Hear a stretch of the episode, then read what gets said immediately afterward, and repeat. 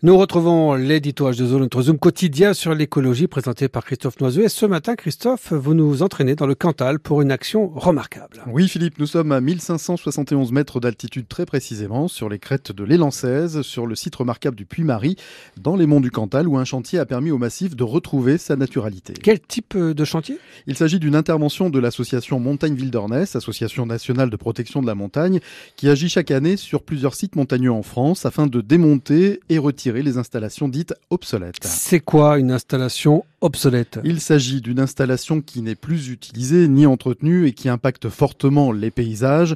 La campagne de Montagne Wilderness vise à effacer l'empreinte humaine sur les milieux naturels à travers des chantiers de démontage de ces équipements touristiques, les équipements obsolètes des stations de ski par exemple, des structures militaires ou encore des équipements industriels ou agricoles. Et dans le cas du Puy-Marie, il s'agit d'un chantier autour de structures agricoles. Et oui, et ouais. des barbelés en l'occurrence, deux anciennes clôtures situées près d'un sentier de randonnée, depuis lequel on peut admirer le paysage grandiose des vallées de la Jordan, le puits Marie et le puits Chavaroche.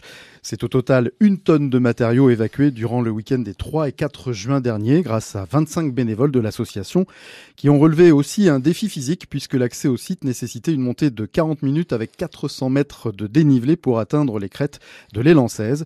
Cette action redonne au paysage son attrait visuel mais permet aussi d'éviter des blessures graves pour les randonneurs et la faune du secteur.